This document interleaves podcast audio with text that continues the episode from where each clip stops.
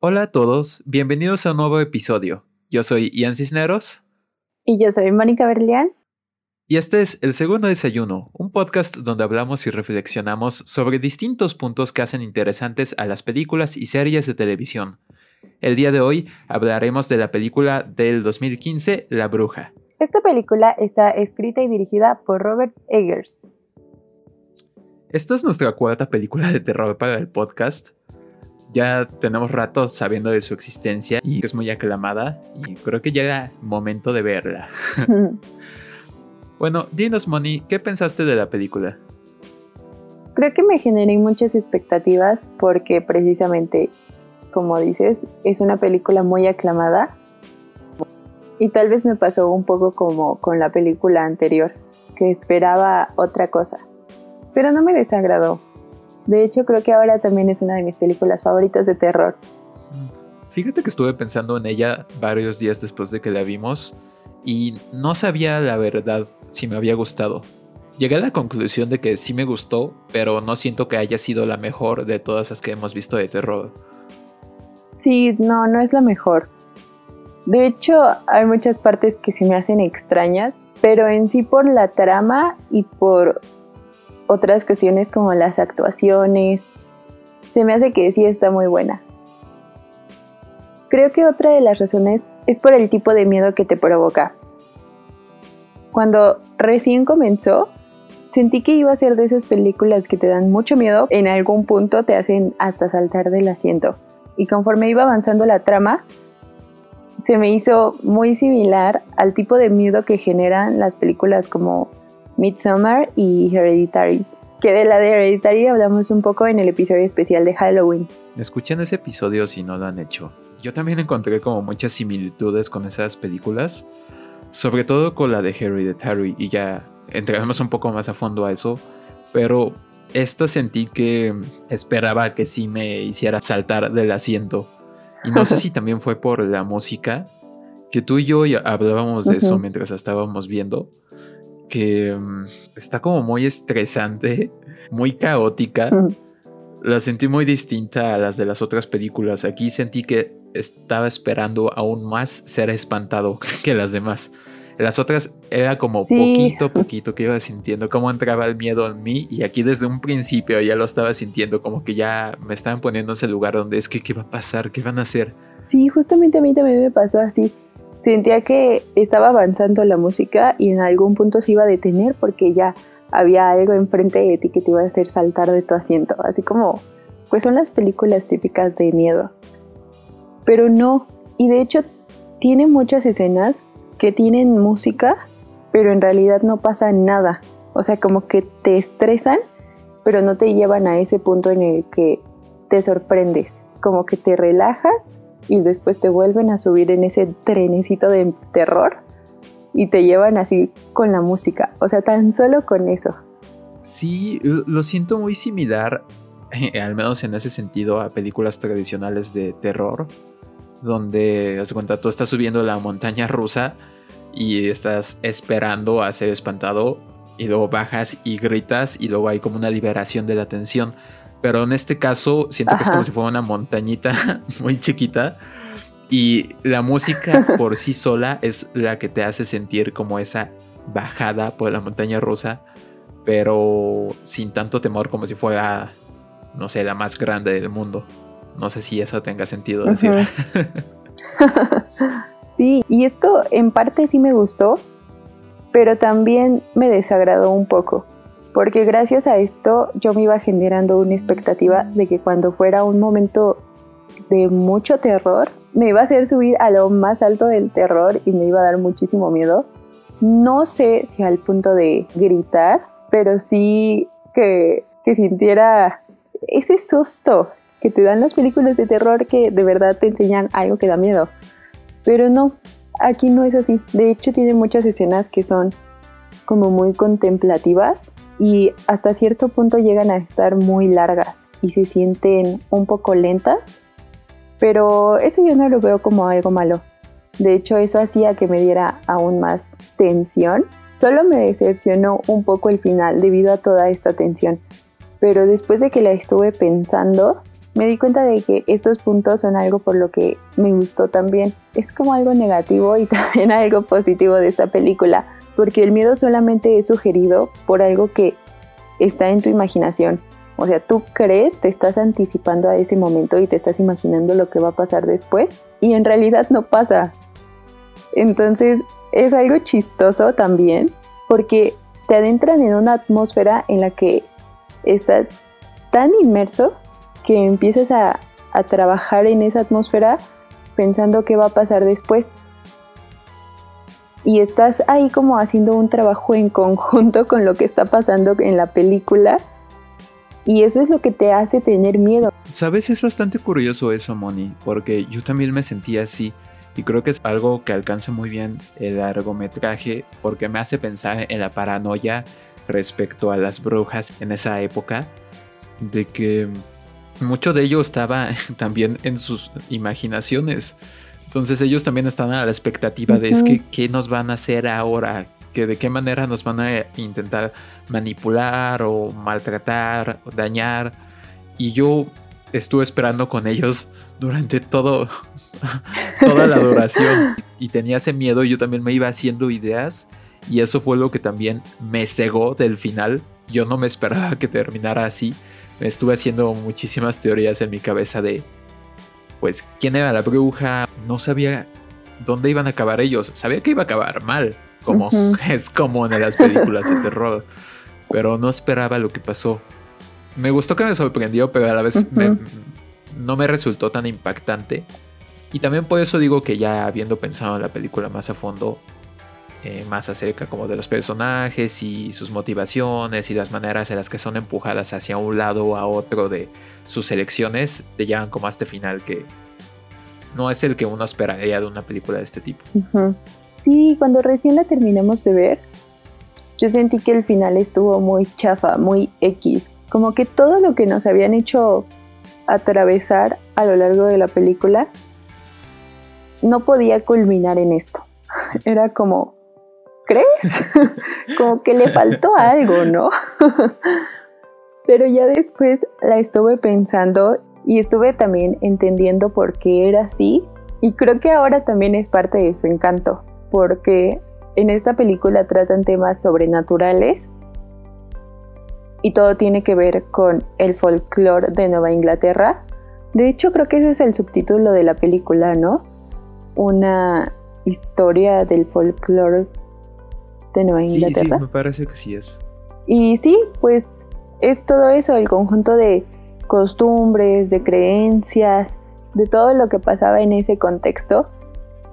Y me gustó mucho que te lo plantearan de una manera más tangible. Sentía que el miedo me lo había causado toda esta expectativa y toda esta imaginación que tenía mientras veía la película pero en realidad es una película hasta cierto punto literal, porque te presentan lo sobrenatural al mismo nivel de realidad, por así decirlo, de representación, que lo humano. Y la división que existe entre estos dos, pues solo queda sugerida por nuestra imaginación, y todo esto se crea gracias a la atmósfera que crea el director. Y esto es lo que se me hizo muy padre. Tengo varias cosas que decir acerca de lo que dices y estoy muy de acuerdo contigo. En primer lugar, esto que dices acerca como del folclore y de todas estas historias, de las leyendas que había acerca de las brujas en esa época. Hay una película que vi hace ya algunos años. Si están interesados en temas como de este tipo, se les recomiendo mucho. Es una película ya vieja, es del 1922. Se llama Haxan, es de Benjamin Christensen. Es una película hecha en Suecia y en Dinamarca, que curiosamente el significado de Haxan en español es bruja. Y me gusta hmm. bastante porque sale como de una estructura común, al menos en cuestiones de esa época y también si lo pensamos de hoy en día. Eh, trata acerca de relatos acerca de las brujas y de ritos paganos y como toda esta histeria colectiva y la paranoia que había en ese entonces o lo sobrenatural, pero de una manera documental. Y te ponen estas pantallas con texto en oh. las que podemos ver así de no, pues este hechizo lo estaban haciendo estas brujas y necesitaban tal, tal y tal material. Y ellos te muestran las dramatizaciones de esto. Entonces, no, no se parece mucho a esta película, pero esta en general es como uno de los pseudo documentales más famosos que hay y que ha influenciado a muchísimas personas. O sea, incluso si pensamos en Guillermo del Toro o la, creo que los productores o la casa productora de La Bruja de Blair se llaman Haxan Productions y cosas de ese estilo. O sea, ha tenido un impacto en el cine de terror porque no es de miedo tal cual, pero toca temas muy oscuros donde si pensamos en esta de la bruja, que vamos al principio como la bruja está haciendo su, su ritual y se está embadurnando toda la sangre para flotar. Cosas de ese estilo pasan en esta película del 22. Y para la época eso es algo muy fuerte que ver también. Que obviamente las censuras en Europa no eran las mismas que en, en América. Pero bueno, esa es una que pueden ver si les interesan estos temas. Y acerca de lo sobrenatural, Moni, me parece muy acertado lo que dices. Y siento que también es padre que no solo se trata acerca de lo sobrenatural y que también es algo como más humano y más realista. Porque lo veo como que no solo en lo sobrenatural es el tema central. Sí hay una fuerza inevitable que está actuando sobre los personajes como lo es en cualquier película de terror y se están viendo arrinconados hacia un destino fatal. Pero no solo se trata de eso. Y aquí no sé si tú lo pensaste también, pero vi que hay mucha similitud, sobre todo con Hereditary, porque no solo es de terror, es un drama familiar. Se trata de las relaciones de esta familia, cómo se van resquebrajando poco a poco a través de un trauma que pasa al principio de la película, igual que en Hereditary.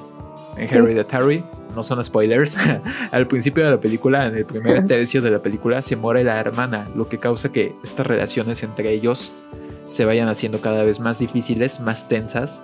Y en la bruja, el hermano desaparece, el hermano menor, y esto causa que todo vaya para abajo para ellos. A partir de esto, claro, de estas otras personas que están llegando a influenciar, pero no están manipulando todo detrás de escenas. Y me gusta como, aparte de eso, están todos estos temas religiosos, estas costumbres donde muestran a esta familia que está abandonando su pueblo y la protagonista no se siente feliz por esa separación de ese lugar donde vivían y trata mucho acerca del el pecado desde la visión religiosa, eh, de las fuerzas inevitables, como ya dije, y de la seducción hacia el oscuro de nosotros mismos. Entonces me gusta cómo van empujando poco a poco, o cómo desde un principio los personajes ya tienen como estas dificultades para ser quienes son. Se sienten encerrados por la misma religión, y no lo digo de una forma negativa, sino que ellos mismos están viendo también seducidos hacia las cosas que no deben pensar ni las cosas sobre las que deben actuar como religiosos. Vemos al principio de la película, creo, a la protagonista rezando porque dice que no ha sido lo suficientemente buena en sus labores como hija y como mujer. Entonces me parece muy interesante que más allá de los temas religiosos y sobrenaturales también trata acerca de las relaciones. Sí, a mí también este tema me llamó mucho la atención porque también justo la relacioné con Hereditary, que tiene muchos puntos similares. Y se me hizo muy padre, para empezar, dónde se desarrolló la historia. Porque al principio los vemos que, o sea, no es spoiler, porque pasa literalmente al inicio de la película. bueno, no sé si tal cual sea un spoiler. No, no es. no, no es. Que los excomulgan, o no sé cómo se diga, pero los expulsan de la iglesia y de la comunidad a la que iban y la familia se va a un bosque, pero está súper alejado de todo. O sea, creo que el pueblo más cercano quedaba dos días, algo así. Y se me hace muy curioso cómo está el tema de la religión, que todo el tiempo ellos tratan de mantener su fe y aunque están viendo que todo se les está viniendo abajo, ellos tratan de continuar con esa fe, pero cuando ven que sus plegarias no son respondidas, empieza toda esta paranoia y creo que no hay mejor lugar donde se desarrolle esto que estando dentro de un bosque alejado de toda la civilización que poquita civilización había en ese entonces, pero pues alejado de toda la que había. No estaban comunicados, donde todo estaba súper oscuro. Es muy fácil creer que ahí puede pasar algo sobrenatural, porque las cosas que pueden ocurrir ahí son difíciles de explicar. Entonces me gusta mucho esto, cómo relaciona la religión con esto que los hace pensar en cosas sobrenaturales. Que es así de, no, vamos a creer que Dios está con nosotros y que la cosecha va a salir bien y que no hay brujas y cosas así. Pero cuando pasa algo sobrenatural, es muy fácil tener miedo porque pasa en el presente y un castigo divino, por así decirlo, sería tal vez después de la muerte. O al menos aquí en la película dejan claro a través de los diálogos que les preocupa esa parte, un castigo divino después de la muerte. Sí. Sí, el bosque me da muchísimo miedo. No, no, no todos los bosques, digo, el bosque de la película. Siento que es un personaje muy importante. Es muy sombrío y misterioso el bosque en general porque uno nunca sabe qué es lo que se puede encontrar adentro. O sea, ya, sepamos qué especies nos podemos encontrar en el bosque, uno no sabe con qué se va a topar que puede poner en peligro tu vida. Entonces que vayan a un lugar tan aislado de la sociedad y en esa época en la que no había tecnología, no había cómo reducir ese miedo que uno tiene hacia lo desconocido o no sé, me causa mucho terror y siento que es un buen lugar para la película. Hay muchísimas de ese estilo donde está este aislamiento como la la... Hereditary. Ah, sí, es cierto, en Hereditary. que están aislados en la cabaña. sí, o sea, siento que hay, algo de estar apartados del resto de la sociedad que da mucho miedo. y esto que dices también acerca como de el miedo del castigo divino, me parece interesante cómo se relaciona con lo pecaminosos que son los personajes.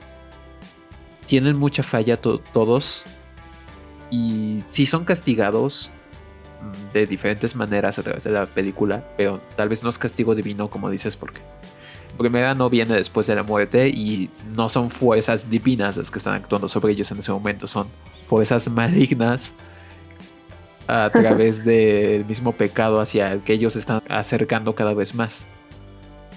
Y me gusta cómo cada uno de los personajes representa un pecado diferente sin dar spoilers, pues el papá está siendo orgulloso desde un comienzo cuando deja la, iglesia y el pueblo que dice que no están siguiendo correctamente la religión y dice, no, pues nosotros podemos sobrevivir fuera de este pueblo, vamos a vivir por nuestra cuenta, vamos a hacer nuestra propia vida.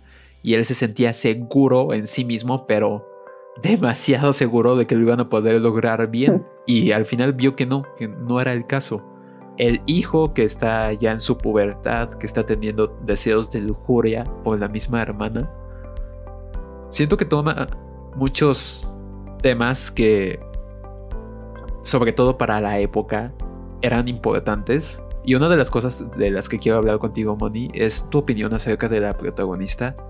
Porque sin entrar mucho acerca de la trama en sí, creo que es interesante como la manera en la que eran vistas las brujas en ese entonces que el rechazo mismo de la feminidad en esa época y de los roles de género causaba que fueras marcada como una bruja, como una persona que estaba alineada al diablo por no seguir lo que decía la iglesia y la civilización.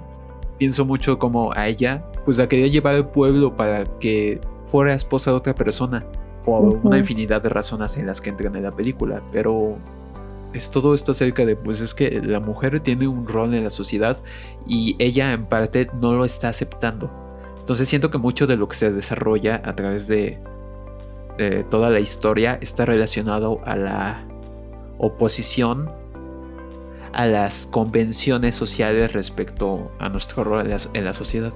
¿Sabes? Cuando terminamos de ver la película sentí que también se trataba un poco de eso, precisamente por el final que tiene. Y vi que mucha gente también lo relacionaba así, que les parecía que era una película que a través de una trama de terror y a través de relatos de brujas trataban de hablar de la liberación de la mujer y de su empoderamiento. Y vi que de hecho mucha gente se ofendía por eso, porque decían es que ya, o sea, todo el tiempo tratan de buscarle ese tema a todo y realmente puede que ni siquiera sea eso, o sea, como que lo querían ver muy a fuerza. Y yo siento que no, que es muy claro en esta película que sí es así, porque no es nada más de Aokis que haya sido una mujer con la que se haya desarrollado todo esto y todos estos temas le hayan pasado a ella. Y yo no sé por qué se ofende esta gente, pues cada quien le encuentra un significado a las películas, a la música, a todo lo que hace en sus actividades, pues muy personal y muy único. Y si nosotros sabemos algo sobre el director o sus motivaciones para hacer esta película, pues ya es otra cosa aparte. Yo no le veo nada de malo que le encuentre en relación con esto.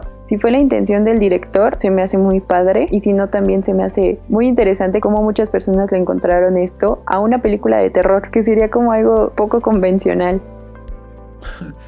Sí, e, es chistoso que digas eso, porque sí, efectivamente una película de terror, más allá del impacto de que tanto nos guste una, cuántas en realidad de este estilo o de este género nos hacen reflexionar de la manera en la que esa, esta lo hizo. Bueno, yo al menos sé que no puedo decirte muchas, pero en realidad no soy muy fan de las películas de terror. Pero creo que eso es algo que logra muy bien, en específico este subgénero que ha sido conocido como el post-terror, que logra de una manera en la que las otras no es posible en Midsommar trata de una chica que básicamente lo pierde todo y añora a una familia y tiene al novio que en realidad no la está pelando, él quiere cosas distintas. Entonces hay algo que hay muchos aspectos eh, psicológicos que no hallamos en otro estilo de terror. Si cuando vimos a The Halloween, no, en realidad no hay mucho que pensar cuando la fuerza opositoria solo es física.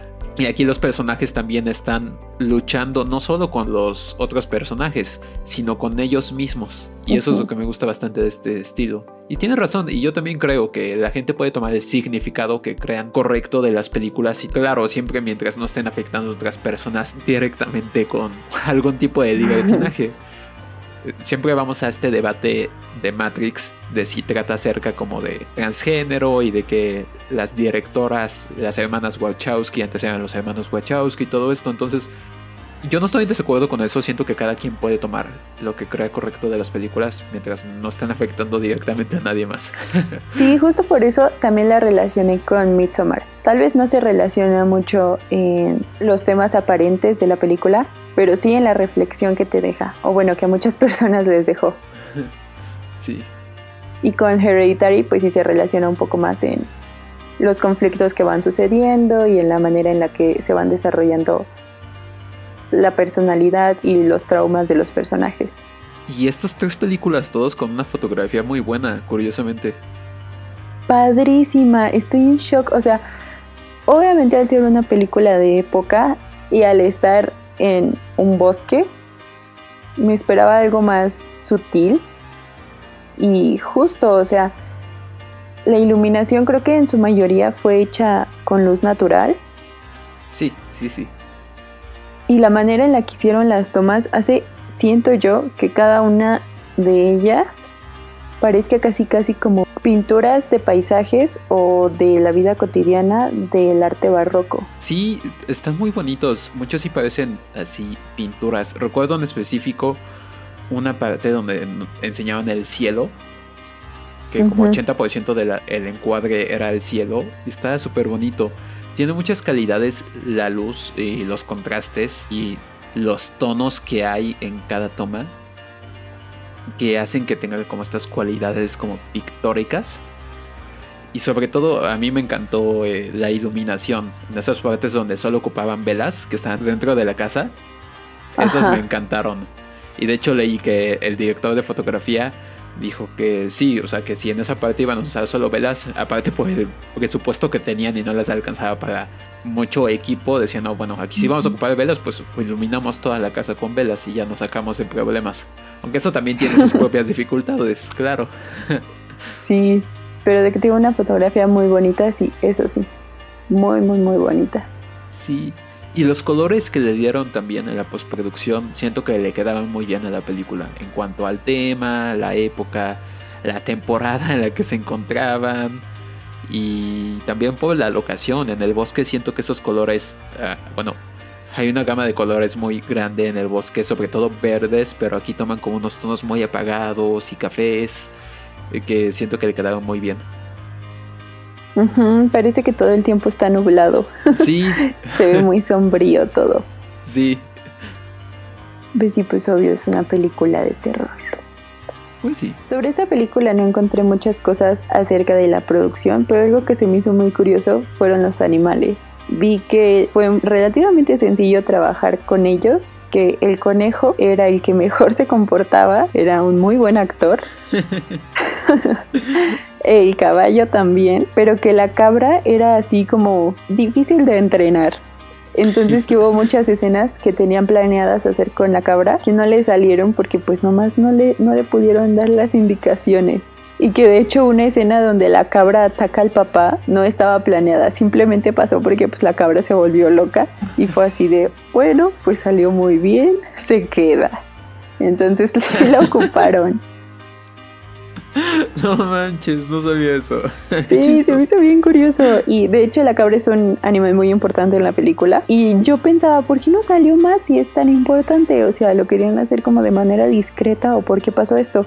Y fue precisamente porque no lo pudieron entrenar y no pudieron hacer un montón de escenas que tenían planeadas. Pero creo que al final también salió bien. Sí, yo opino también que salió bien. Pero sí, definitivamente es difícil trabajar con animales. Me acuerdo que cuando vimos La Mosca, vi un documental acerca de ella. Estaban hablando acerca del babuino con el que trabajaron. Ah, sí, Y que fue bastante difícil, de repente era muy difícil saber que hiciera las cosas que querían en las escenas y así, pero que se portó muy bien. Y ese es problemático y no sé qué tan problemáticas sean las cabras, pero son agresivos, se pueden portar agresivos, pueden ser un poco impredecibles. Oh. Siento que quedó bien. En la mosca y en esto. sí, pues a mí se me hizo muy curioso porque incluso el cuervo dijeron que fue muy fácil trabajar con él. Pero bueno, Díganos en los comentarios si ustedes ya la vieron y si sí, qué significado le encontraron al final o en general qué les pareció la película, porque hay muchos debates sobre eso y están muy interesantes, así que queremos saber su opinión. Y sin más que agregar de la película, creo que vamos a pasar a hablar de nuestro segundo desayuno. Ian, cuéntanos cuál fue tu segundo desayuno de hoy. Mi segundo desayuno fueron unos hot cakes. Hay una marca de harina de hot cakes que al parecer es muy famosa. Yo no la conocía, es como de las clásicas de los hot cakes. Se llama. Ay, la tía Gema. No creo, no creo que sea la tía Gema. Suena un poco feo. Bueno, es la tía algo. Es una caja azul. Y están muy ricos, están como muy como que tienen mucho airecito por dentro. Están pachoncitos, pero no están desabridos ni demasiado livianos. Y los comí con una cajeta reducida en azúcar. y unas rebanadas de jamón. Ah, es la tía Gemima. Esto está más extraño ese. La tía Gemima. o Gemima, no sé cómo se pronuncie. Ah, ser Jemima o algo así. Jemima. Tal vez, porque se escribe con J. Sí, tiene sentido en Jemima. Bueno, de ella. Esto veo muy Ay, fíjate que esos no los he probado. Es que yo por lo general hago los hot cakes de aven o de betabel. Quedan muy ricos. Ay, qué rico. Qué rico. Sí, esos también me gustan mucho. En mi casa no les gustan porque siento que están chiclosos. Al menos los de avena, los de berenjena. ¿No dijiste berenjena? Betabel. los de betabel. eh, no los he probado. Ni de berenjena. Yo, de hecho, todavía no tengo el segundo desayuno. Ya debería, porque ya es tarde. Ay, sí, es que yo hice el segundo desayuno antes de que grabáramos. No lo hago. Pero seguramente también van a hacer unos hotcakes porque ya me los antojaste. Ay, qué rico. Sí, deberías. O unos waffles. No, porque no tengo wafflera. Regálame una. Ok. Bueno, eso sería todo por el episodio de hoy. Espero que les haya gustado y ya saben que si es así, le pueden dar like. Si no le gustó, pues denle dislike. Y si sí, pues también compártanlo y déjenos un comentario para saber qué opinan de esta película o del podcast en general. Recuerden que pueden seguirnos en Instagram. Nos encuentran como segundo 2 desayuno. El 2 va con número. Y pueden encontrar nuestro podcast en YouTube, en Spotify y todas las plataformas de podcast que se puedan imaginar, como lo es Castbox o iTunes Podcasts o Google Podcasts, Amazon Music. Hasta la próxima. Bye.